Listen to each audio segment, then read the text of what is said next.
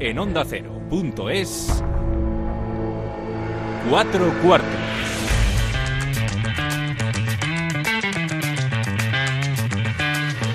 David Katz.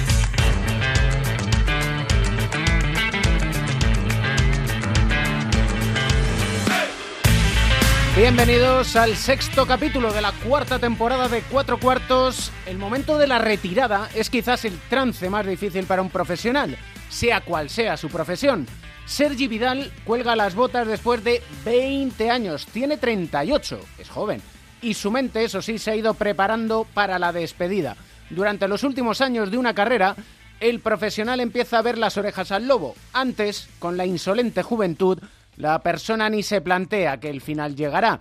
Lo que conviene siempre es prepararse, formarse, estudiar, tener inquietudes más allá del baloncesto, aunque quizás esa inquietud esté relacionada con el baloncesto.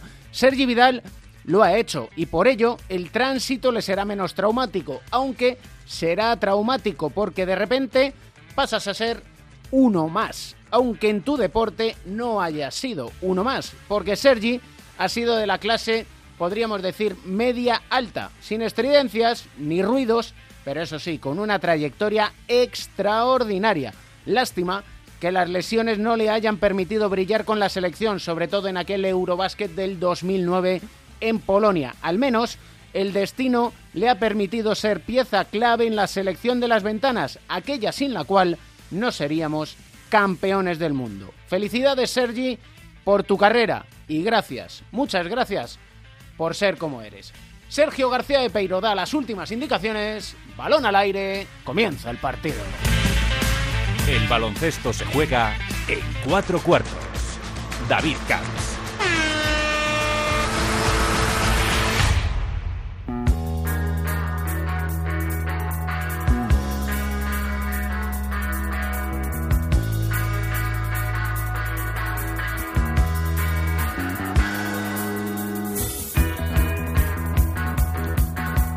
Un 5 de mayo, en torno a las diez y media de la noche más o menos, en un partido que podríamos denominar como un partido más, con el Reggio Emilia italiano, podríamos decir que le ha cambiado el año. De un 2019 que apuntaba alto, muy alto, tanto como que igual hubiera sido, en sí lo es, en el fondo, pero no pudo estar campeón del mundo en China a pasarlo pues casi en blanco. Fichó por el Tenerife, pero su muñeca no le ha dejado hacer lo que más le gusta, que es jugar al baloncesto. Y siete meses después, pues al menos espero que no haya perdido la sonrisa. Y si la ha perdido, nos empezamos a preocupar.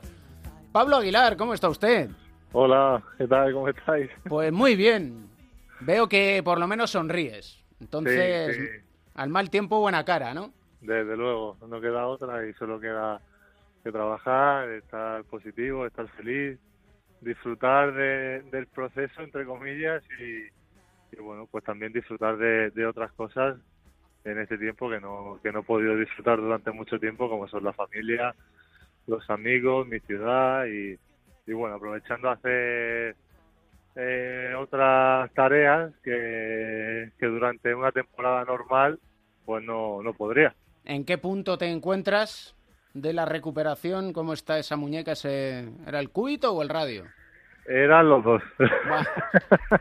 No, era el, el peor parado fue el radio y el, el cubito tuvo también una pequeña fractura, pero la parte gorda, gorda, gorda fue, fue el radio.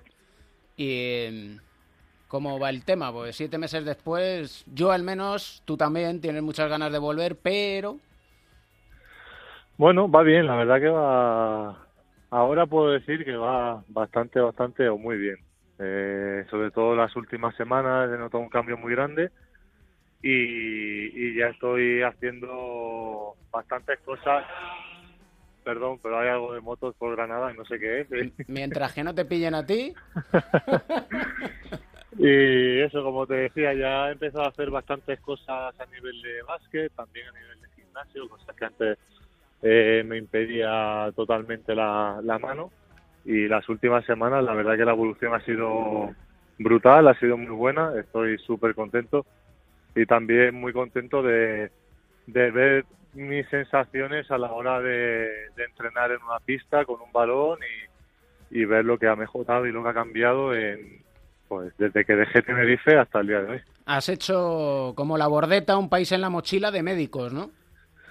Sí, la verdad que sí. La última semana, sobre todo en, en Tenerife, antes de, hablar con el club y llegar al acuerdo que llegamos, fueron dos semanas pues, sin parar, entre una especialista que vimos allí mismo en Tenerife, otro en Madrid, al que tuve que ir un par de veces, luego en Barcelona también, eh, otro oficio amigo que me quería ver también en Zaragoza y otro oficio aquí en Granada y bueno, pues al final fue lo que tú dices, un poco un no parar, pero bueno, intentando coger opiniones de los mejores y, bueno, al final tomar dentro de todas esas opiniones que me daban, pues yo personalmente tomar la opinión, la, la decisión que veía más correcta y la que con la que me sentía más seguro y más tranquilo y bueno, pues parece que, que así está siendo. ¿Has llegado incluso a temer por el futuro profesional?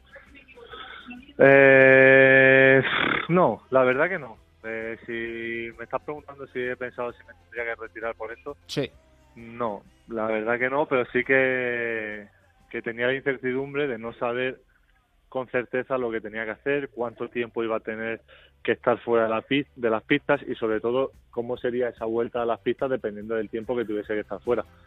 Pero pensar en la retirada no, siempre he estado positivo, siempre he estado pensando que, que bueno, pues que esto es un momento de transición, que también tengo que aprovechar para desconectar, para limpiar la mente, para volver mucho más fuerte a nivel mental y a nivel físico y bueno, pues es lo que estoy haciendo, intentar aprovecharlo en ese sentido. Ya sabes que aquí hablamos y mucho de psicología, psicólogo. Muchas veces uno dice, oye, acuda al psicólogo y te entran temblores. ¿Has tenido que recurrir a, a uno? A lo largo de mi carrera, sí. En este momento, todavía gracias a Dios, no. Eh, en verano sí que fui cuando hacer la recuperación antes de la selección, porque bueno, pues eso sí que fue un momento un poco más duro porque el tiempo corría en mi contra y, la evolución de la mano era mucho más lenta. Pero ahora en este momento la verdad que yo mismo eh, tomé la decisión de, de llevarlo bien, de llevarlo positivo, de que no quedaba otra, de que esto era lo que había en este momento. Fue mala suerte y, y lo único que, que podía hacer para que se recuperase en tiempo o lo antes posible, pues era aparte de trabajar física eh, físicamente y a nivel de fisioterapia, pues también el estar positivo yo creo que ayuda muchísimo en este tipo de lesiones y, es lo que estoy haciendo. Em, hay una cuestión con las lesiones y sobre todo cuando se van alargando en el tiempo y que es la sensación que puedes tener tú como lesionado de estar perdiendo el tiempo. Sí, pero yo, yo no, no tengo esa sensación, ni mucho menos, al revés. Eh, al final estoy haciendo entre 5, 6 o 7 horas al día de, trabajo, tanto físico como técnico como de fisioterapia.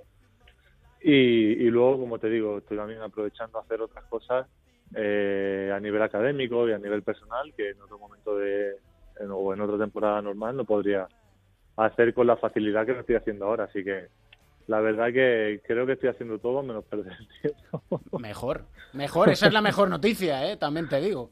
Sí, sí. En los últimos días, incluso meses, yo ya ves que lo voy tirando por el lado mental la charla que vamos teniendo. Hay muchos jugadores que han ido reconociendo sufrir depresión.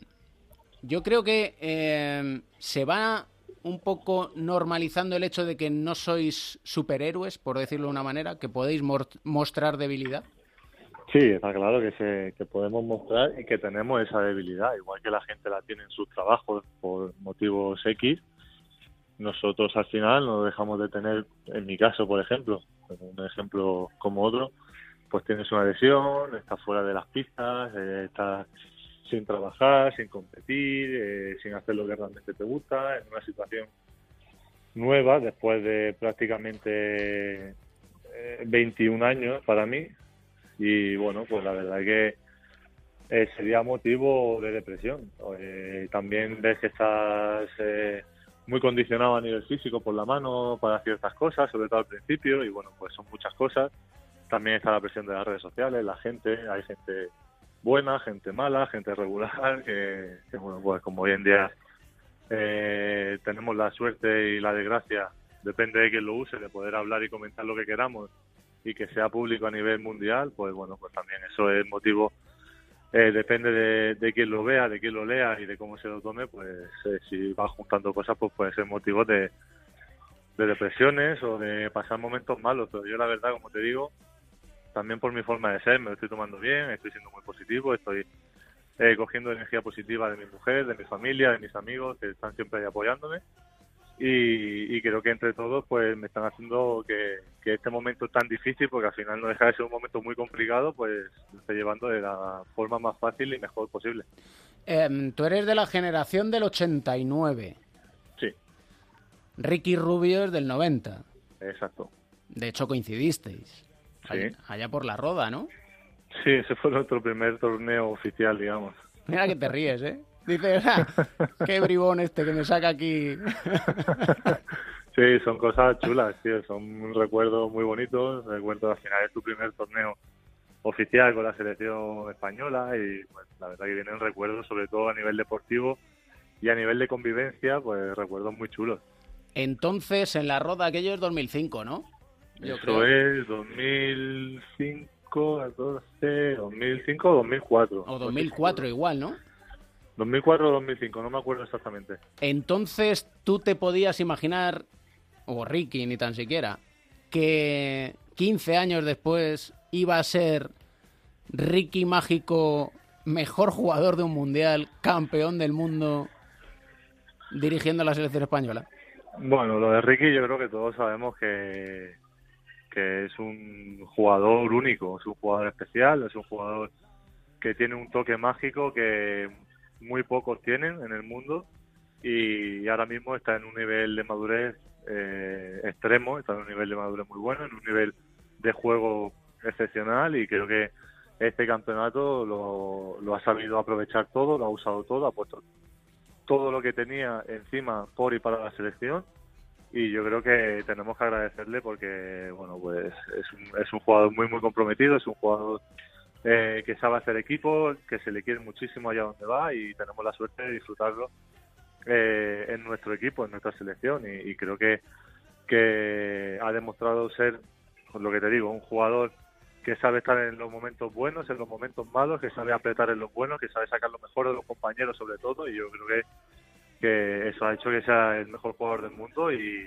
y merecido con creces. Y fíjate, hablabas de las redes sociales, anda que no ha habido no voy a poner calificativo que luego me enciendo y no puede ser. Pero anda que no ha habido listillos ¿eh? que se han metido con él, que tal, y que le ha afectado, ojo, ¿eh? Sí, pues lo que te digo, al final son redes sociales y también depende del momento en el que te toque, pues bueno, pues te puede afectar más o menos. Ricky también, eh, todos sabemos que ha tenido momentos más complicados y, y él ha sabido salir de ellos, ha salido reforzado a nivel mental y eso lo ha sabido transmitir a la pista.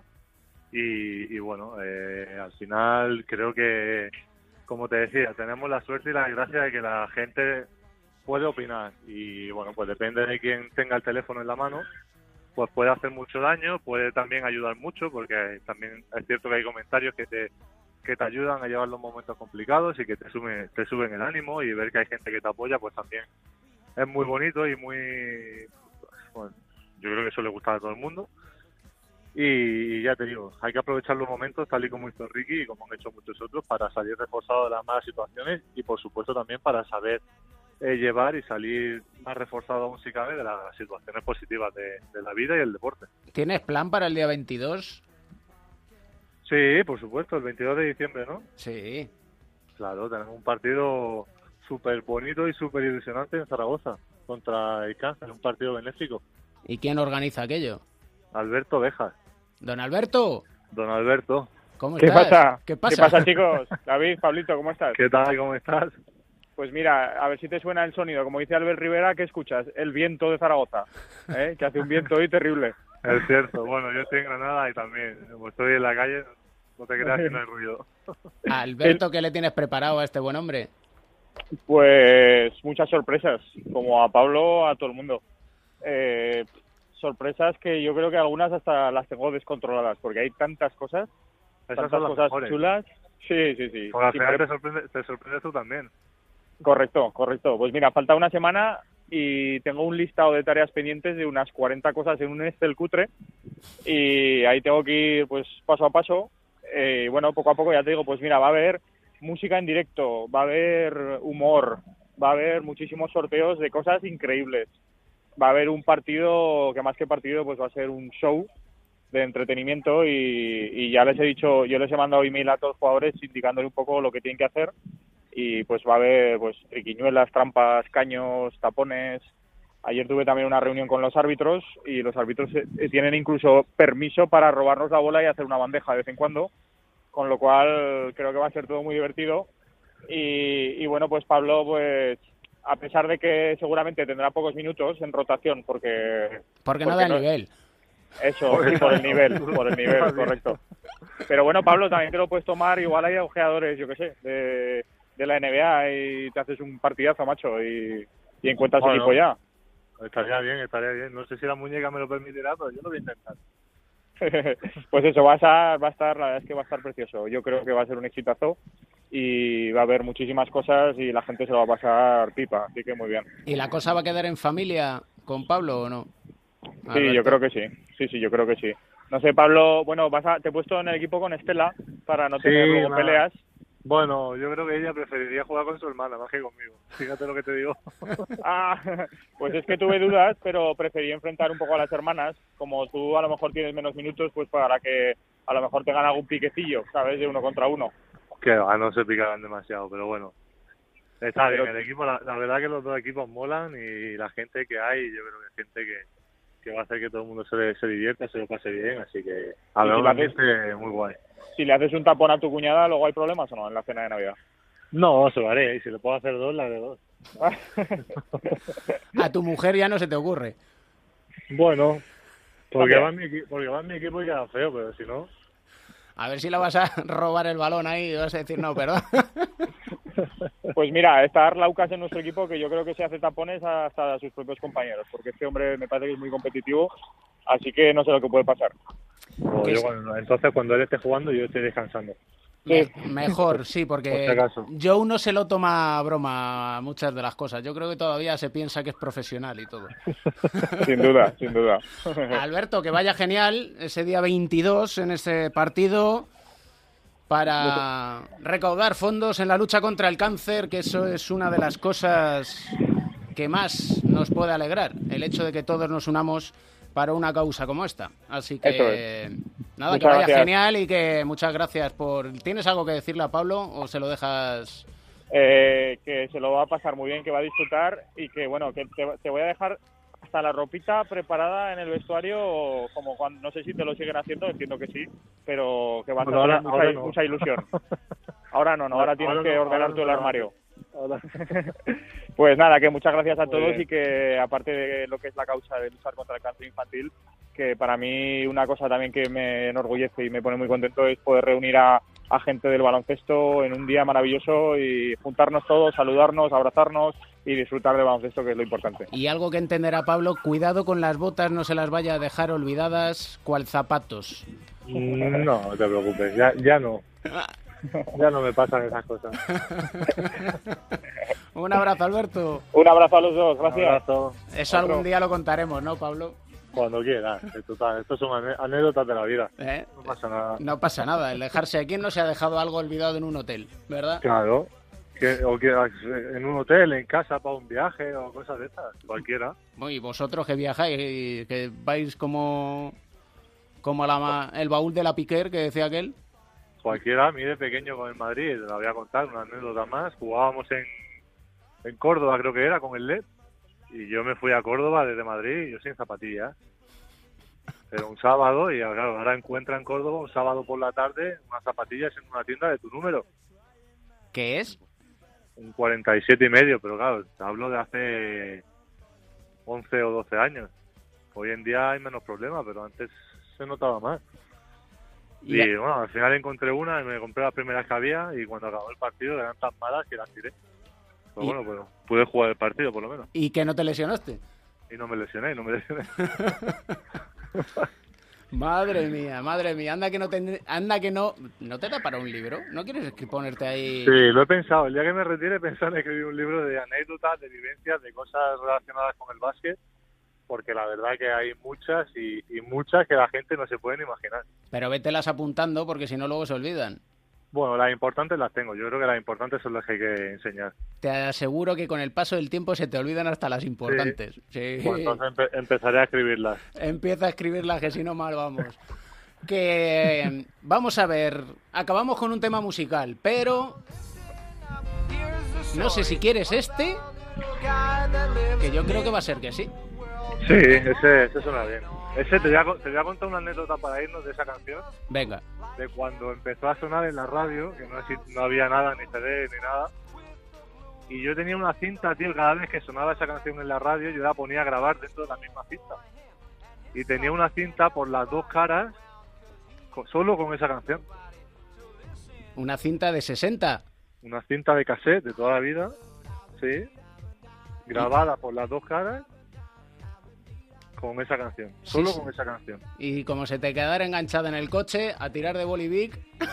Y lo ponía, empezaba a dar vueltas y empezaba de cero. Que nunca pierdas la sonrisa, querido amigo. Y Igualmente, caballero. Que quiero verte prontito, pero lo que quiero es verte bien. Así que que cuando sea que sea para bien y supongo yo Seguro. creo que en las islas allí en Tenerife tendrán un huequito para ti, espero. Bueno, ya veremos cuando esté bien quién tiene un hueco y, y cómo lo gestionamos. Quien lo tenga se lleva un jugón de mucho cuidado. ¿Por qué todos los jugones sonríen igual? Decía el Negromontes. Pues ya lo saben. Porque son así de buenos. Un abrazo enorme. Un abrazo, amigo, muchas gracias.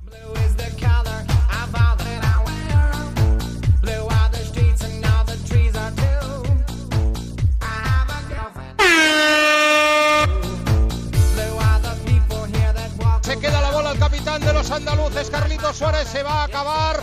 Cero, se acabó. Bocinazo final. Los 14 triples de equipo y el tiro libre dan la tercera victoria malagueña en las últimas cuatro visitas al Palau. 95 Barcelona, 105 Unicaja. Qué machada de Unicaja.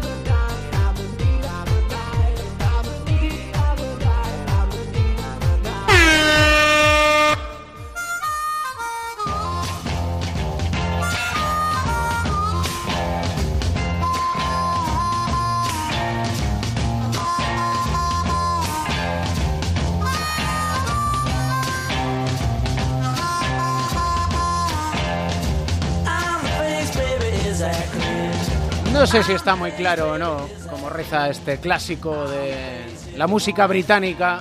Yo creo que sí, aunque yo lo tenía antes más claro que cuando vamos a empezar este bloqueo y continuación pick and roll, porque yo tenía dos temas encima de la mesa y entre bambalinas ha surgido el tema. Pepe Catalina, Joe Llorente, Joe Llorente, Pepe Catalina, ¿cómo estáis? ¿Qué tal? Muy bien, muy bien, estupendamente. Aquí a, estamos. punto de, re- eh, a punto de reventar ya eh, con tanta comida. Pero bueno, bien. Y eso que tú te cuidas, imagínate los que no nos cuidamos. Ya, ya. Pero bueno, algunas veces te obsequian y te insisten tanto que no te queda más remedio que, que agradecer a las personas que han preparado la comida o la cena, eh, pues eh, correspondiéndoles con, con una ingesta proporcional al esfuerzo que han realizado. Pues sí, en eso, en eso estamos y, y nada, un poco intrigado con estos temas que nos vas a poner sobre la mesa, la verdad. Sí, porque yo tenía de principio pensado, aparte Ha de... sonado, ha sonado inocentada. Sí, no, es que casi es una inocentada, ya verás tú. El tema uno era el experimento de Pablo Lasso jugando con tres pivots en un tiempo en el que apenas nadie juega con pivots. Jugar con Tavares, Randolph y Tompkins al mismo tiempo. El otro es, por supuesto, rendir tributo a un gran profesional y mejor persona como es Sergi Vidal, pero claro, de repente hablando fuera de antena, surge el tema denominado por Pepe Catalina La vida del autónomo enfocada al baloncesto. vale, yo creo que en vista de la pesadez de la digestión en estos tiempos vamos a, a hablar de Sergi Vidal, por ejemplo, ¿no? Eh, que, es, que es, más digestivo. y que se convierte en un autónomo precisamente enfocado al baloncesto. Pues bueno, yo creo que Sergi es el, el tipo de jugadores que hacen posible que esto funcione. ¿eh? Eh, a mí por eso no me gusta demasiado la idea esta de los salones de la fama y de destacar mucho a, a los protagonistas más destacados en el campo que ya que ya lo recuerda todo el mundo. Entonces a mí me parece un poco que este concepto habría habría que reformarlo precisamente para honrar a todas las personas que hacen posible eh, pues que los grandes éxitos surjan y que otros brillen y que de alguna forma estas personas que están un poquitín más abajo, en escalones más intermedios, no queden en, el anonimato. ¿eh? Eh, yo creo que este es un error grave que tenemos y que en otras eh, facetas y en otros ámbitos de la vida no se da tanto. es más, hace poco escuché esta idea referida a las artes, al cine y, y al teatro, ¿no? Así que me pareció muy adecuado porque yo también compartía esa idea y yo creo que también debemos hacer un esfuerzo no solamente por recordar a los más grandes de la historia, que eso ya lo recuerda todo el mundo y no hace falta insistir demasiado en ello, sino en hacer todos los currantes de a pie que hacen posible que algunos lleguen a estrellas. Pues en esa línea y agradeciendo a que David pues haya tomado un poco cuenta, ya lo dijiste el otro día cuando recordábamos a Fernando Martín, ¿no? Mm. Sobre, mm. parece que nos acordamos solo de los que son fácilmente recordados y a veces eh, nos olvidamos de otros que también lo merecen, pues agradeciendo que David ha tomado buena nota como buen, buen alumno, eh, no autónomo de la situación, pues eh, creo que sí, es, está claro, ¿no? Sergi Vidal, pues puede que no sea recordado como algunos de los jugadores que se están retirando recientemente, de los que han dado tanta gloria, en, al baloncesto español, como hemos visto los casos de Calderón o de Juan Carlos Navarro, sin ir más lejos, eh, Sergi Vidal ha estado cerca de eso, ha estado muy cerca, ha tenido una carrera muy buena, longeva, brillante, ha jugado a gran nivel, ha jugado en clubes súper importantes en, en nuestro país y bueno, pues hay que reconocerle, ha intentado disfrutar del baloncesto en estos últimos años alargando ese último trago, ¿no? Que, siempre suele ser el más complicado de digerir, con temor a atragantarte, y creo que una vez que ha visto cuando, que ha llegado a esa frontera, ¿no? Donde el baloncesto lo mismo te deja a ti antes de que tú lo dejes a él, ha tomado la decisión. Se, se, se queda un recuerdo muy bueno de un jugador eh, muy completo y un jugador que, que, ha dado mucho al baloncesto español, tanto en, a nivel de clubes como selecciones. Y respecto a lo del, de los tres pivots por enlazar, pues yo creo que el famoso triple poste de toda la vida, que aunque tú has nombrado, y es verdad, a dos jugadores que teóricamente juegan el puesto de pivot, de, de, la pivot en este caso, como son Tonkins y Randolph, su tipología les hace lo suficientemente versátiles, sobre todo por su capacidad para eh, tirar de fuera y su movilidad, más en este caso en el de Randolph, para poder eh, en algún momento alguno de los dos eh, ponerle a jugar a, la posición de alero alto, lo cual pues te da mucha mucha presencia en centímetros, mucho poderío reboteador y no te resientes en el lanzamiento exterior y a nivel defensivo pues creo que la capacidad atlética de los jugadores que hemos mencionado también les hace ser eh, lo suficientemente decentes para poder salir del apuro de tener que defender a un jugador más pequeño. Bueno, empezando por Sergi, eh, a mí me gustaría insistir en que ha sido un jugador extraordinario. Eh, de hecho, ha sido titular en el Taurés de Vitoria. Yo creo que era Tau todavía, ¿no? Cuando jugaba la final de la Euroliga. Y él era el jugador preferido de Ivanovic. Eh, bueno, ha sido un gran profesional siempre, muy buen compañero. Además, dedicado a tareas arduas que otros quieren rechazar y que siempre tiene que haber alguna persona que por ello le cuesta más ganar protagonismo, pero que es indígena en estos equipos, ¿no? Así que yo creo que las palabras que dediquemos a ser y muchas otras más que podríamos estar eh, dedicándole durante mucho tiempo, pues bien merecidas son y ojalá a partir de ahora le vaya muy bien en la vida. Y en cuanto al triple poste, pues me parece muy bien. Eso quiero decir que yo creo que vivimos en un baloncesto eh, cuanto más arriba vayamos, más monótono, con ideas muy fijas, con una forma de jugar muy determinada que casi todos eh, copian y que casi todos la ejecutan de la misma forma, entonces bienvenidas sean los, eh, las ideas nuevas, ¿no? Eh, pues y me parece muy bien, ¿no? Él lo definió muy bien como onanismo propio, ¿no? mental. Sí, el onanismo mental. Yo creo que lo vamos a dejar ahí.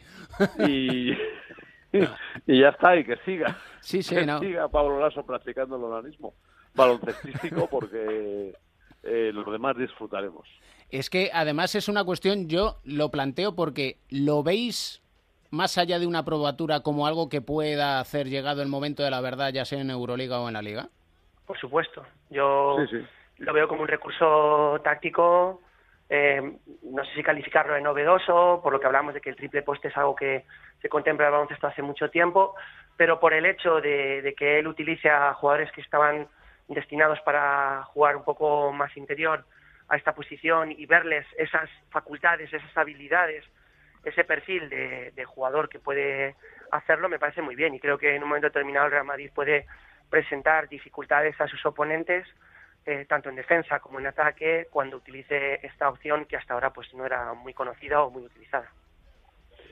Sí, en el, baloncesto se ponen de moda, perdón, determinadas eh, funciones de los jugadores y a veces pues eh, antes estaban muy fijadas, ¿no? Está hablando de hace 30, 40 años, pero luego de repente pues eh, alguien se dio cuenta que era muy útil en, determinados momentos jugar con dos pequeños, eh, luego pues se puso de moda jugar con tres altos, ahora estamos en un momento en el que pues el juego es predominantemente exterior, pero ¿por qué no generar una nueva tendencia ahora o, o volver, ¿no? Poner en funcionamiento una que ya estuvo de jugar con tres altos y jugar con tres postes, ¿no? añádele Joe, eh, cuando también ha habido hasta cierta fijación, si me apuras eh, a la hora de definirlo, con tener una línea exterior excesivamente alta en centímetros.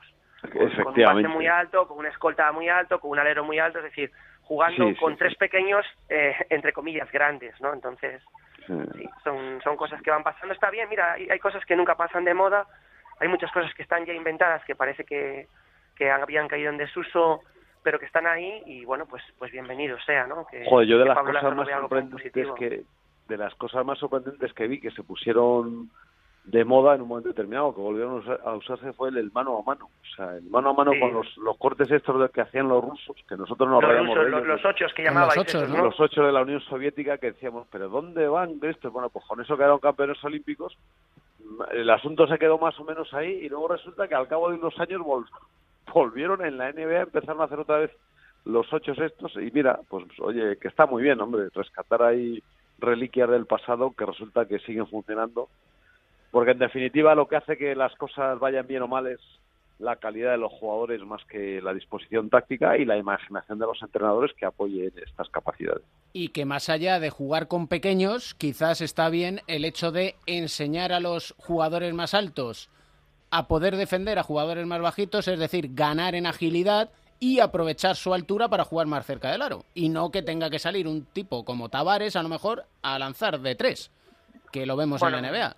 Digamos que todo tiene su antídoto, ¿sabes? Si al final vas con con tres grandes, eh, si, el, si el, tercera, el tercer grande es muy alto, el otro equipo puede responder con un jugador más pequeño, entonces la ventaja que uno tiene con la altura, el otro la, no la tiene con la rapidez, pero eso es lo bonito del baloncesto, el, el reaccionar ante los planteamientos que, que te hace el rival, pero creo que en el, en el trasfondo de todo esto, por lo menos entiendo cómo tú lo planteas y, y yo lo ha continuado, es está bien no quedarse atrapado en, en ideas que se acaban encorsetando y que y parecen repetitivas y, hay, ha habido momentos, y creo que hemos hablado alguna vez, que tú te pones a ver baloncesto, eh, baloncesto europeo y da igual que vieras la Euroliga, que vieras un partido de ACB, que vieras un partido de Liga LEP, que parecía que todo el mundo jugaba lo mismo. Yo creo que sobre todo esto es eh, aire fresco para e innovador, aunque sea con ideas ya antiguas, para salir un poco de lo que estamos acostumbrados.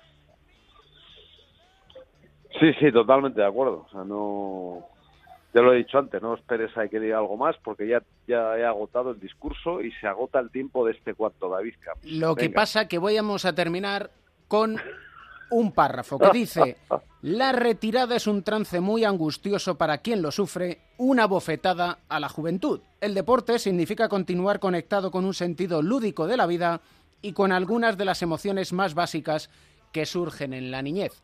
Esto lo escribe el boss, José Luis Llorente, en La Galerna, y con ello queremos acabar como homenaje a un niño que se ha hecho mayor como Sergi Vidal, que diré que algún entrenador se le hizo pasar muy mal y jamás, jamás se le ha escuchado una palabra en contra ni de ese entrenador, ni tan siquiera se quejó a ese entrenador, habiendo jugado lesionado, habiendo sufrido mucho, mucho, pero lo hizo en silencio, porque es un grandísimo profesional, grandísimo compañero, y un hombre al que se le va a echar de menos en las canchas, porque es un, una estrella, una leyenda, y a las leyendas hay que respetarlas. Como también hay que respetar al boss, a José Luis Llorente, que de vez en cuando escribe bien, y a Pepe Catalina, que siempre habla bien. Joe escribe muy bien y también habla fenomenal. Así que nada, que paséis buenos días. Igualmente a los Igualmente, dos. Un ¿eh? abrazo enorme. ¿eh? Igualmente abrazo. para todos nuestros seguidores. Try to kill the pain, bought some booze and hopped the train. Easier than just waiting around to die. ¿Te ves como entrenador? Creo que sería un muy buen segundo entrenador, me, me fijo mucho en los detalles, pero eh, a día de hoy me apasiona mucho más lo que es entrenar a chicos jóvenes eh, en categorías inferiores que no, pues bueno, un poco todo el negocio del, del baloncesto profesional y toda la, la exigencia que hay. Quiero seguir vinculado al baloncesto, pero bueno, iremos viendo.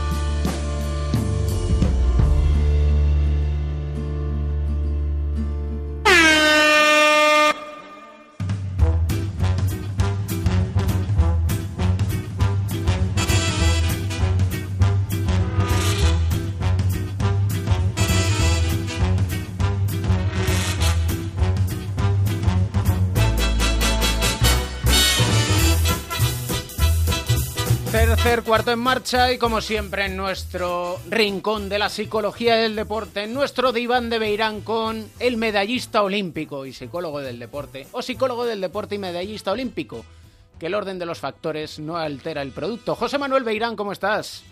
Oh, bien, muy bien. Hablando de Sergi Vidal, del momento de la retirada, hay algo que venimos comentando, que es la sensación de vacío. Sí, eh, cuando le dedicas tanto tiempo, de tantos años de tu vida y sobre todo tanta pasión, cuando has invertido tanto, luego llega un momento que si no estás preparado, y aunque estés preparado, siempre tienes esa sensación. No es cuestión de que lo dejes en un momento o en otro, eh, o que hayas ganado más dinero y puedas vivir luego o no, como pasa en fútbol lo pueden hacer, en otros deportes no, no pueden hacer eso, pero esa sensación de vacío durante un tiempo siempre se tiene y lo más importante es ir, ir pensando en ello desde eh, mucho tiempo antes. No hay que pensar solo el último año, sino antes. y sobre todo prepararse. Lo hemos venido comentando muchas veces, el hecho de tener al menos un plan de acción. Sí, tienes que siempre tienes. Hemos hablado ya de este tema hablando de los deportistas. Siempre deben tener un objetivo. Siempre tienen que tener algo a, a donde quieren llegar, un reto, ¿no? Un objetivo. En este caso es lo mismo, incluso pues eh, más importante todavía, porque el, el, el objetivo era ser muy diferente al que han tenido hasta ahora durante todos estos años.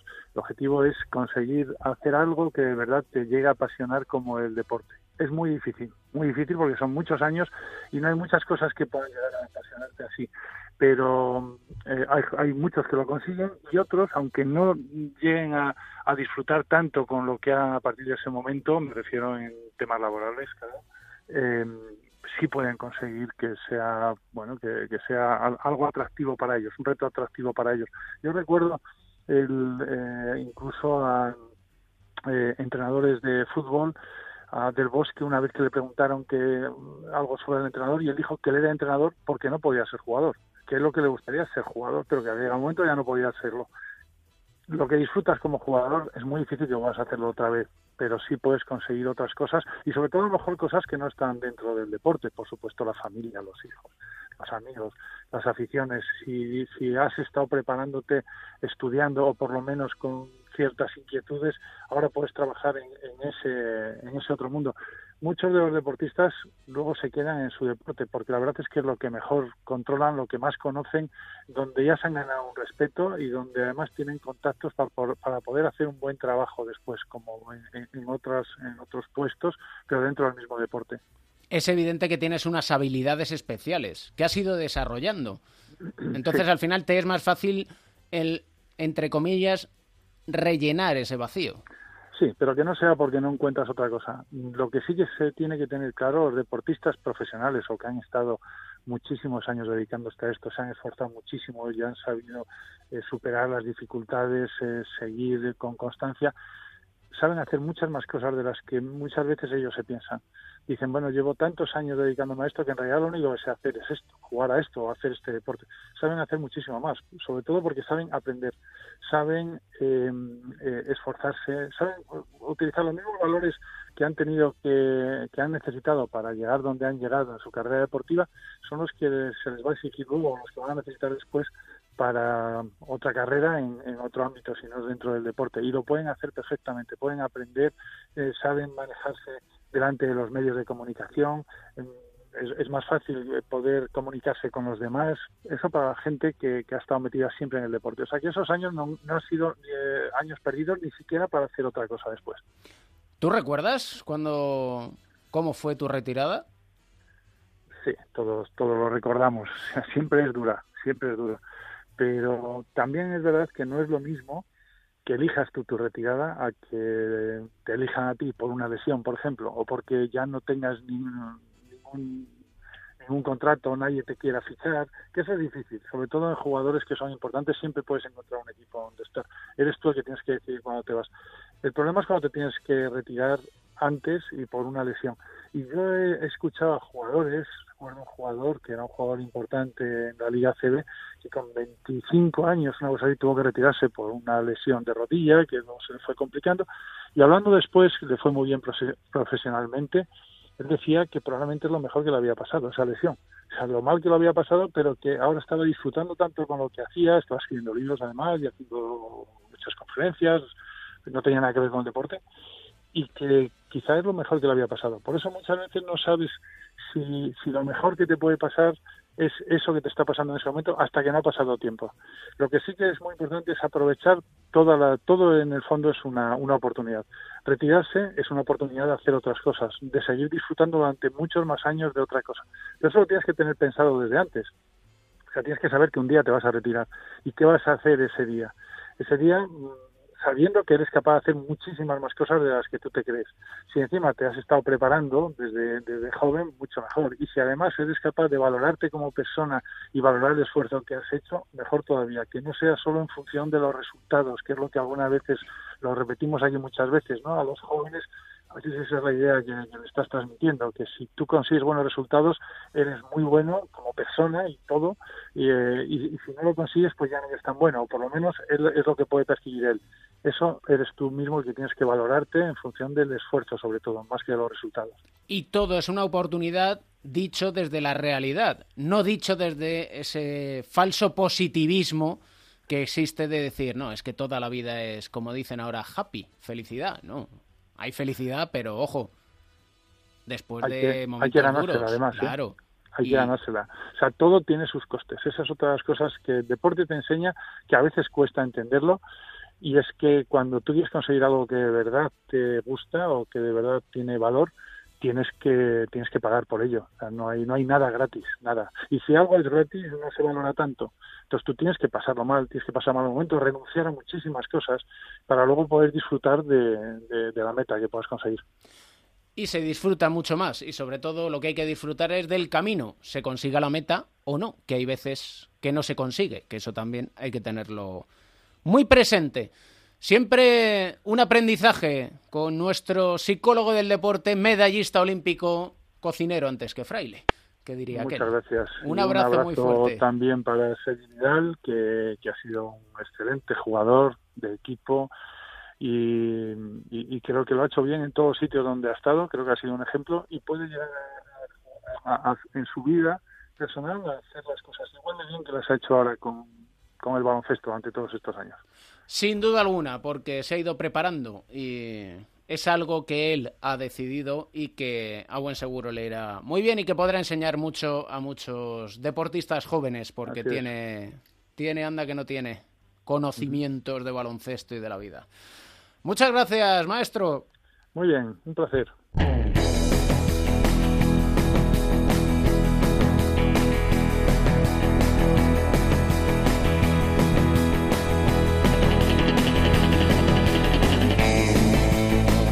Gallego de Pro, Melotero, ¿cómo andas? ¿Qué pasa, Camps? ¿Cómo vas? Tenemos a la Liga Femenina Endesa. ¿Qué, qué chispas, En eh? ebullición Uh, la tenemos ahí. Madre mía. Mejor que nunca, yo creo, ¿no? La mejor Sin- liga de, con diferencia sin de los duda últimos alguna, años, yo sin creo. duda alguna. Y con un líder que es el Girona. Sí, ahí en eso la verdad es que no dan pie a la sorpresa, ¿eh? No, bueno, Son unas abusonas. Están ahí con el perfumerías, pero bueno, la noticia, ¿quién viene hoy a vernos? Bueno, pues Muévete Basket nos daba la pista con un tuit y decía que tenemos aquí a la mujer de hierro, la mujer que siempre hemos conocido con esa eterna sonrisa en la cara, la mujer del que dicen que si encuentras a alguien que te hable mal de ella, te invitan a cenar. Es la capitana del Girona, Rosobuch. Rosó, ¿cómo estás? Hola. Dicen que eres la AC Green de la Liga Femenina. Bueno, gracias eh, por todo lo que habéis dicho. La verdad es que no tenía ni, idea del dato este que sacó Muévete Basket. Así que muy contenta. De momento, la verdad es que sí que me está respetando todas las lesiones. Estoy teniendo suerte, la genética o los entrenamientos, no sé, pero espero que siga así. Yo intuyo que aparte de la genética es el cuidado diario. Sí, la verdad es que llevo ya muchos años que, sobre todo en verano, lo dedico muchísimo a prevención, a, a cuidar mucho mi cuerpo con un preparador físico y me va muy bien. Y bueno, sí, el cuidado diario en los clubes donde estoy, intento, pues eso, hacer ejercicios, mantenerme y la verdad es que está yendo muy bien. He dicho lo de AC Green de la Liga Femenina con bastante mejor mano que AC Green. Sí, Que, Ros- es que cierto. Rosó tiene muñequita. ¿Eh? Bueno, Hablábamos de AC Green. AC Green tiene el récord de la NBA, son 1.192 partidos. Hombre, juegan muchos más partidos. Esos, Rosó yo creo que está ahora mismo en 184. Le podemos sumar los 80 de la Liga Femenina 2, o sea, sumamos a ella 264. Pero bueno, AC Green se perdió tres partidos en su segunda temporada en la NBA, con lo cual realmente solo jugó 11 temporadas consecutivas sin lesiones. Rosó está en 8. Lo tenemos ahí, ¿eh? sí, la verdad, muchas temporadas ya, madre mía, sí, sí. Bueno, claro, ahí la NBA también juega muchos más partidos. Sí, no, hombre. no sé Por si, eso. No sé si el récord este también cuenta los partidos de playoff de la Copa o de, Euro- o- o de Europea, ¿sabes? No lo sé tampoco. A- Así todo, nosotros tenemos una gran duda aquí, una duda existencial. Cuéntanos, Rosó, ¿quiénes son las Sister Sis? bueno, pues mira, con mi compañera de, de equipo, Elena Oma, ¿Mm? pues de- la verdad es que fue idea suya, decidió crear como un canal de YouTube para hablar de, de baloncesto femenino, pero hablar más, no de estadísticas ni jugadas ni nada de eso, sino hablar más de historias desde dentro.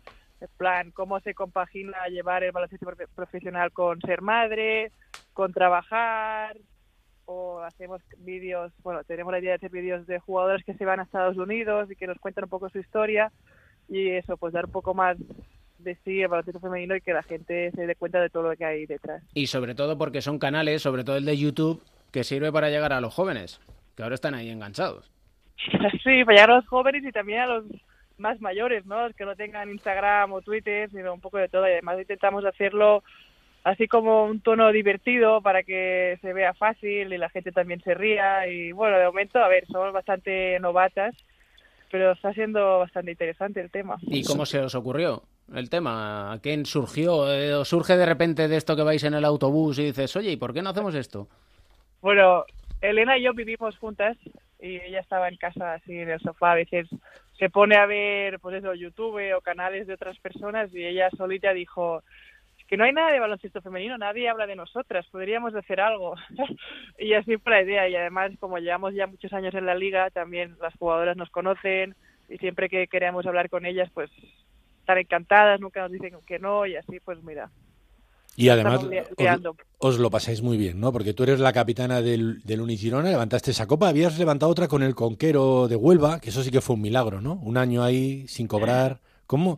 Vosotras que no tenéis mucha hucha, mucho, mucho ahorro porque ganáis poco, ¿cómo se sobrevive a eso? A ver, la verdad es que, bueno, la- cuando estaba en Conquero sí que fue mi primera copa, o sea, no sabía ni lo que era jugar una Copa de la Reina y además, como tú dices, veníamos con muchos problemas. De hecho, hasta la semana antes estábamos en huelga, el equipo, que no estábamos ni entrenando. Y de repente nos pagaron y, mira, fuimos allí. Teníamos muy buen equipo, la verdad, pero nadie se esperaba que fuéramos a ganar la Copa de la Reina. Y yo, como fue la primera y ganamos, pensé, Buah, ahora voy a ganar muchas más. Pero claro, luego ya me di cuenta de lo complicado que es. Y aquí en Girona, que perdí, llevamos tres años perdiendo, pues imagínate el subidón que fue el año pasado ganar la, la liga y que fue la primera como, como capitana que pude levantar. Y fue muy especial. Y ahora este año la Supercopa, así que espero que siga la racha, pero es, es complicado el tema de ganar títulos. ¿Alguna vez habéis visto con envidia que se hable tanto del fútbol femenino y el baloncesto femenino español que tiene tanta tradición se quede un poco relegado? Bueno, tenemos más envidia de que se hable de, de deporte masculino en general. Yo personalmente, pues mira, me alegro mucho de que se esté dando a conocer el fútbol femenino y, y ahora, ahora también que se llenen estadios, que también tienen un nivel muy alto y nosotras, las chicas de- del baloncesto, también vemos que, que poco a poco pues la gente también está más enganchada a nosotras, al deporte femenino y esperemos que, que siga así. Sueñas mucho, ¿no? Bueno, sí, sí, soy de, de soñar y... Es que no, no, no te pongas a la defensiva. Estamos recordando una cita tuya después, No, de, después de perder la Copa de la Reina en tu Instagram. En el 2018 pusiste, los sueños solo mueren si muere el soñador. Y tú sigues viva con una gran sonrisa. Pues sí, sí, sí, este es mi lema de, de vida, ¿no? Soy de optimista, de estar con una sonrisa, de soñar y me acuerdo perfectamente de cuando puse eso porque fue después de, de perder una final, ¿no? Y era, ahora por lo menos ya hemos ganado más finales, pero está claro que hay que seguir intentándolo, hay que seguir luchando y personalmente tenemos muchas ganas aquí en Girona de, de conseguir ya la Copa de la Reina, que llevamos tres años perdiendo la final y por eso dije esta frase. Y es que una cosa es soñar y otra cosa que no quita es el que uno sea optimista sabiendo que muchas veces te pegas un tortazo que anda que no duele. Sí, tanto, por supuesto. Además, el Salamanca, que es el rival que nos está poniendo las cosas complicadas todos estos años, pues también tiene una plantilla muy buena, ¿no? Y ellas también luchan por ganar todo, igual que, que está el Guernica este año, el Valencia. O sea, está claro que también cuanto más sueñas, pues más hostias te llevas, ¿no? Pero esa, esa es la vida y hay que vivirla a tope. Oye, pues da igual. Si alguna, alguna que otra galleta cae, no pasa nada si el sueño se cumple, que para eso están. Y que sea de ¿Qué demonios? Fontaneda, que nos la comemos, ¿no? Pues sí, la también verdad es que sí. ¿eh? Yo en eso, si son caseras, incluso mejor. ¿Dieta especial haces ahora que todo el mundo está como deportista profesional? No diría obsesionado, pero sí que miran mucho qué comen, qué no comer. ¿Tú, ¿tú también? A ver, yo no estoy al nivel obsesionada de, de otras personas seguramente, pero sí que me cuido. No hago tampoco una dieta especial, pero sí que intento, por lo típico, comer pasta y arroz integral, no comer mucha bollería, pero luego también tengo mis caprichos de si ganamos, pues me quiero tomar una pizza me la como, o a la Navidad pues comeré el chocolate que me dé la gana, ¿no? O sea, un poco no muy extremista, sino siendo eh, soy consciente de lo que tengo que hacer y lo que no, soy profesional, pero también tengo mis caprichos. Y es que de vez en cuando darse un capricho alegra el Sí. cuerpo. Es, es necesario. Es así. Pero la vida sería muy aburrida. Es, es que si no, ¿para qué demonio vivimos? Si nos vamos a privar de las cosas que nos hacen felices, ya suficiente están otros que nos dan la tabarra. La tabarra, sí. Ya suficiente tienes con el entrenador que te diga, esto por aquí sí, esto por aquí no. Diga, ojo. Sí. De hecho, con alguno del equipo tenemos la broma de cuando hacemos un buen partido, ganamos alguno de Euroliga o, o algún buen partido general, siempre decimos, bueno, hoy nos merecemos un crepe de chocolate, ¿no? Un gofre, en plan, un premio.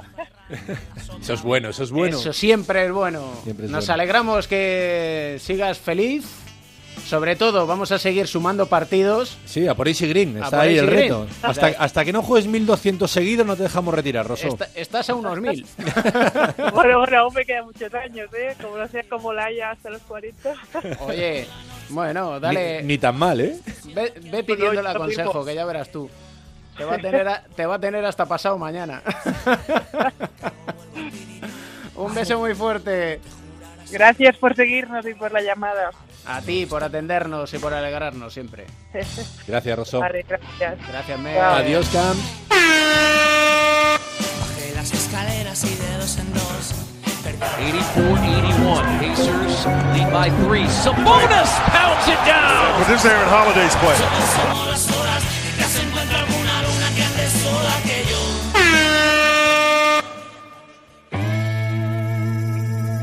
Trash talking.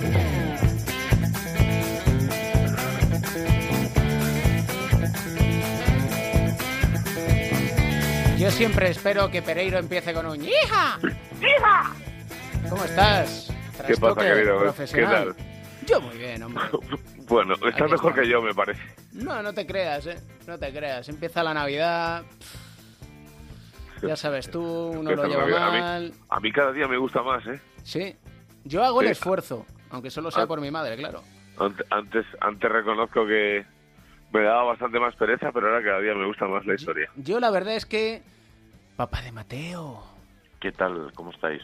¿are you feeling us? Siempre. A ti también te gusta la Navidad, ¿eh? Bueno, es una época de reconciliación con todo, ¿no? Y con los peques, que ellos se disfrutan, se pasan Pero ¿Reconciliación con quién? Ojo, que empieza el claro, reconciliarse o sea, va- vamos a ver, eh, Navidad, dos puntos. Eh, dícese de una serie determinada de fechas eh, eh, que abarcan eh, unos cuantos días de diciembre y otros de enero, donde eh, ves a tu tío el que no soportas, eh, a dos primos eh, que cinco minutos te caen espectacular y a partir de los diez los que les quieres mandar a Wisconsin. Y, ¿Es autobiográfico o- Pero a ti no te gustaba la Navidad. Sí, bueno, pero Es no, que, me- ¿En me qué puede- quedamos? Me, puede, me puede gustar la Navidad, pues yo qué sé, pues el día 25, Lakers Clippers, ¿sabes? Por Eh, ejemplo, por, por- por estar con la jefa, pero... Boston Ay, ay, Celtics, no te olvides. ¿Cómo? Que el día 25 empieza con Boston. Ah, no, yo eso no lo sabía. Yo eso no... Es el que en, el calendario, en el calendario mío del, Boston-Toronto. del teléfono chino ese que, que, tengo no, no sale, ¿eh? Rockets Warriors. Mira, Ah, este Rockets- partido era, era- este partido era en principio una pasada y se ha quedado Sí, el vamos, 120-64. de descalzaperros absoluto. Y si, y si no te lo arregla Dra- Draymond Green tirándote un, un, un alley-oop que den el marcador arriba y, y son capaces de que se lo metan en su propia canasta directamente. Y el Pelicans Nuggets, pues sin Zion, imagínate. Les ha fastidiado. La lesión de Zion Williamson les ha roto a la NBA y a los Pelicans por completo, ¿eh? Bueno, y se han llevado una, una manada, además de, de- de jugadores allí que, de- que- que, sinceramente ahora la gente está viendo lo que es Alonso Ball, que es buen jugador, pero eh, buenas tardes y buena suerte para todos. Eh, Ingram es verdad que está jugando muy bien, pero está jugando muy bien en la primera liga de la historia en la que no se defiende en ningún sitio y, y donde el que metía 14 puntos el año pasado, bueno, lo contó Edu el otro día. Joder, hay tíos que vienen de tercera división de no sé dónde están metiendo 14 puntos por partido, o sea, igual hay que controlar un poquito el tráfico aquí, ¿eh? Pero bueno, no Bueno. sé. Nosotros, nosotros hemos palmado ya por fin. Algunos ahí pegando voces en algún sitio ya. Joder. Bueno, y Milwaukee que perdió contra Dallas sin Luka Doncic. Ojo. Eh, esto es, nosotros jugamos mañana con Milwaukee. Oye, Pereiro, ¿tú me explicas lo del amago de tapón de LeBron James a Rondo? Sí, sí, sí, te lo explico. A ver, venía de antes. eh, en el partido anterior, eh, Rondo vio dos eh, amagos de salto de Lebron y le dio uno a Lebron y otro a Maki. Y Lebron ya le dijo que era la última vez que le amagaba una Liu. Entonces en el partido en el partido con Orlando el otro- no, no fue el de Orlando no no fue el de Miami en el partido de Miami del otro día Rondo pega dos pasos como si fuera una liu pero al final se tira una bandeja y vamos a ver de, de amago nada o sea si, si le engancha la, pel- si le engancha la pelota se la saca vamos ya te lo digo yo Si le engancha la pelota se la saca. No sé si... Igual hay que tirarle a magos a Dion, a Dion Waiters, a ver si le van mejor. Oye, estoy pensando yo en la reflexión antes de Edu Shell de es tiempo de reconciliación. Sí.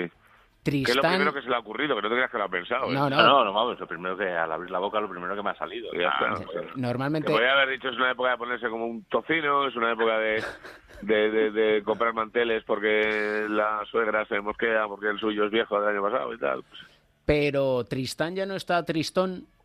¿Va a pasar las navidades con Chloe? Pero vamos a ver, eh, eh, eh, eh, yo Es- hago esa pregunta. ¿Tris- ¿Tristán va a pasar las navidades con Chloe? Esa es la pregunta que yo me hago. Te lo estoy haciendo a ti, Trastoker, que tú eres el periodista de No investigación. sé, yo, yo pasaría las navidades con Chloe. Aunque fuera un rato, ¿sabes? Y con el clan también. No, no, joder, con el clan igual me aburro, ¿eh? Hombre, Imagínate si ahí- necesitan seguir grabando capítulos, habrá navidades. Joder, cuando como nos pillaran a nosotros para un capítulo, hacemos la serie nosotros ahí al final. Los trastokers. Eh, Sería, sería las Kardashian, nosotros y el y el del es falso Rick ese, ¿cómo se llama la serie esa? Ahí me has pillado. No, los de empeños a no sé dónde, que van allí a decir, tengo una batidora. A lo bestia, empeños a lo bestia. Es. Tengo una batidora de no sé dónde y dice, "Bah, te doy dos dólares y empiezan ahí a pegarse de guantazos. Pues eso. Two dogs, Eso, no. Eso, no, eso, eso, eso. Y se quedan mirando los dos como si hubieran visto 100 batidoras en su vida. No, eso está bien. Are you talking to me? Eso es. Esto es, vamos, no, no te falta de nada. Entonces empieza Boston el partido de Navidad. Sí, Boston-Toronto. Madre Dios. Partidazo. Bueno, bueno, habrá que ponerlo. Hombre, digo yo, digo yo, como habrá que escuchar al papá de Mateo. Que le he roto los planes en este capítulo, sexto capítulo, porque quería tener un guiño hacia uno de los protagonistas de este capítulo, como es Sergi Vidal. Uno de los nuestros. Hombre, uno de los Fíjate nuestros que- con ese- diferencia, ¿eh? Ese sí, que es, ese sí que es un fenómeno. Fíjate, Sergi, cuántos años haya estado jugando baloncesto, 20, 20. en élite, que podía, y sobre todo, fíjate, esto es última temporada, firmando contratos temporales, etcétera, y sobre todo a mí me gustaría resaltar un poco que no se puede destacar suficiente, eh, a los héroes de las ventanas, y Sergi fue uno de ellos, de los de luego se conquistó el oro, pero Sergi cuando hizo falta, le llamó Garbajosa, le planteó la acción y antes le dijo, Presi, ¿dónde hay que ir? Que allí estoy. Y la ilusión con la que jugó Sergi las ventanas y a- contribuyó a llevarnos a, a Pekín fue brutal. Y es un jugador de esos que, que se le va a echar mucho de menos. Ese viaje a Podgorica en el Mosquito que fuimos allí en el primer partido. Bueno, bueno, bueno, me Ante acuerdo, yo, me, me- me- me acuerdo, me acuerdo yo de aquello, que, que llamo, que llama David para las ocho y media y me dice, te voy a entrar por teléfono. Y digo, vale. Dice, es lo único que te puedo asegurar ahora mismo, entrarte por teléfono. o sea, yo no sé si le perseguía a la gente, si estaba en un cubículo, si el sitio de prensa estaba rodeado de cuatro tíos de 139 kilos nativos eh, eh, serbios de toda la vida. Bueno, bueno, no sé. Y ahí estaba Sergi Vidal y eso sí, tú nos traes otra figura. Te ha dado por los hits. No sé por qué. Bueno, para mí está en porque, el porque quiere una casa con Julio Iglesias. No, pero en el este están siendo de esas figuras como colectivo que, bueno, están funcionando bien. Y fíjate que nos hemos eh, salido de- del tópico de ir a hablar de Jimmy Butler, ¿no? Pero bueno, tienen varios jóvenes que no lo están haciendo mal. Y en este caso hablamos de Bama de Bayo, que ha sido jugador de, la semana. Eh, también a principio de temporada hablamos de Kendrick Nunn. eh, y luego podremos ir adelante más a, hablar de, de otros jugadores. Pero este fue un número 4 del draft de 2007, 2017 que para mí se está postulando a, a ser uno de esos jugadores del premio del Most Sí, Improved el Most Improved Player, sí. ¿no? Y Sí, tiene toda la pinta, ojo, sí. que po- po- podría ser también All-Star en el este. Eh, porque hablamos de un jugador que O sea, el otro día, el- va- vamos a ver un segundo, por favor. Es que, es que- es que ya te digo yo que algunos han tomado las de Navidad ya. Eh, el, el otro día, digo yo, que Ricky Rubio, en algún escenario, eh, eh, en alguna galaxia, podría ser el Star.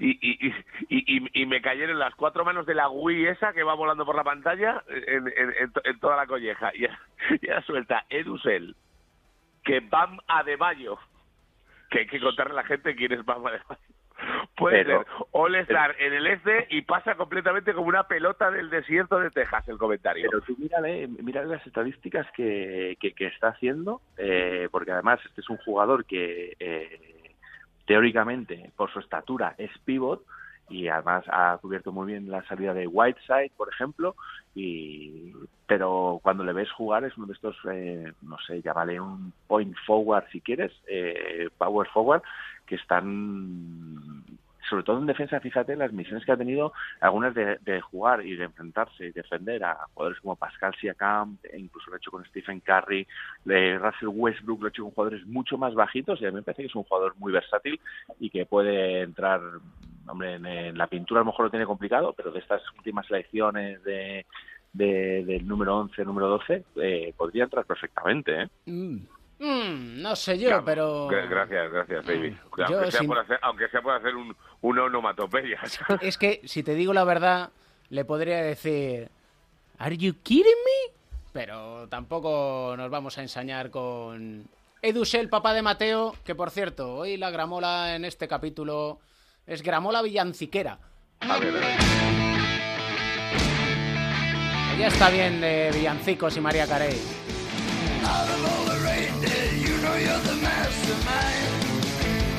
Esta voz cazallera del Emi, como si hubiera salido en Nochevieja tres veces seguidas. Bueno, lo podía haber hecho, salir el 23, el 24 y el 25. Y, ¿no? pro- y probablemente no entrar. Eso Bueno, seguro. esto es. Y luego le dijeron, tienes que cantar, y dijo, sin problema. Esta me la compras, ¿no? Para Mateo, Edu. Si la pones tú, nos fiamos de tu gramola. Más que nada porque la que nos traes tú para cerrar este capítulo sexto. Hombre, es un, me homenaje, es, un homenaje, es un homenaje a las reinas de las navidades de Mariah Carey, que con, Want for Christmas es una versión un poco mejor de Chemical Romance, pero déjame que te añada, que porque hemos, antes de que me atacarais con mi elección de All Star de, de Mama de Bayo, eh, tiene una historia poco, muy poco, chula. poco, poco te has porque- porque eh, él se crió en una casa medio rulot eh, con su madre soltera y él siempre tuvo a su madre de, de- de ejemplo de superación eh, y tiene dos fotos que le acompañan allá por donde va. Una es de la casa rulot donde se crió en, North Carolina eh, y la otra es una que le mandó su entrenador de universidad de Yusuf Nurkic jugador de, Portland después de que le pintara la cara en un partido y desde entonces la lleva con él a, todas partes para ser un ejemplo de motivación, de superación y, y ojo, ya hablaremos en febrero a ver si está o no está en el All Star del Este. Y ya veremos si hay otra. en fin. Sí, sí. Voy a empezar a preparar mi historia, ¿sabes? O sea, si Adebayo va al All Star, os juro por Dios que ya empecéis a llamar a Matiachi en cuatro cuartos para hacer el, el, el trash talking, que también lo haría espectacular, por cierto. En fin, lo que suena espectacular siempre es esta sección llamada Rincón de Mateo, llamada Crónica en Rosa. En definitiva, hablar de la NBA, en definitiva, hablar del baloncesto. Nos escuchamos durante las fiestas y prepararos para el día 28, ¿eh? Que no es Oye, vamos, que estaremos vamos a decirle a la gente que estas navidades aproveche para informarse de cómo hacerse donante de médula, que no hay mejor regalo que, que ese para estas navidades. Es lo mejor que se puede hacer. Donar médula, ser solidario y ayudar a los que más lo necesitan, como los peques, por ejemplo, que necesitan que con un simple pinchacito les podemos salvar la vida. Así Sí, que... por, por cierto, antes, antes de despedir, quería hacer, quería hacer eh, común una reflexión que me dijo el, el, el médico ayer de la rodilla que tengo maltrecha ahora. Y le digo, oye, mm, a ver qué. Dice, bueno, pues a nivel ligamentoso está todo bien. Dice, algún hilillo tienes por ahí suelto, pero no hay ningún problema. Dice, el tema de menisco, pues eh, no te puedo descartar que lo tengas roto, tienes que venir unos días y tal. Dice, pero lo que sí que te puedo decir a ciencia cierta, digo, a ver, dígame, dígame, doctora. Y dice, es que tienes la rótula como un cepillo. Y digo, "Eh, ¿cómo? Y dice, sí, que... Igual salías operado de fimosis de ahí. Di- di- eh, eh, y, y le digo, disculpa. Y me dice, sí, dice, donde tenía que haber cartílago, tú tienes el caparazón de una tortuga. Y le dije, buenas tardes y buena suerte. Y me levanté tan triste y me fui a mi casa que me he comprado una cajita de aleta de tiburón. que ya lo hemos hablado aquí alguna vez de tratamientos para jugadores de la liga y tal y cual. Bueno, pues a ver si de aquí a cuatro días estoy pegándole con el morro a alguno, pero vamos. Pensaba Lo de que, que te, tiene- que te habías comprado algo para la tortuga. No, no, imagínate, tienes la rótula como el caparazón de una tortuga. Y yo estuve, le, le miré a la cara y estuve por decirle, pero te has mirado al espejo, Antonia. Pero bueno, corrí un estúpido velo. Corramos un estúpido velo y Don- escuchemos don Velo. este All I Want for Christmas de My Chemical Romance. Porque sí, llegamos a la Navidad. Nos tomaremos un merecido descanso hasta el día 28 de diciembre que estaremos en la red de emisoras de Onda Cero de 5 a Ahí 6 está. de la tarde, cuatro cuartos, para vivir la Navidad, para vivir el baloncesto y para vivir la vida. Señores, que se acaba el sexto capítulo de la cuarta temporada, así que vayan con Dios. Igualmente, a la paz de Dios, hermano. Chao, chao, chao.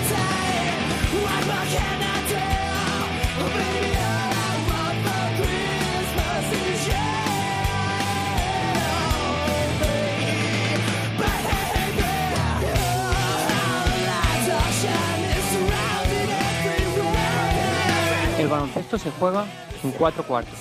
David.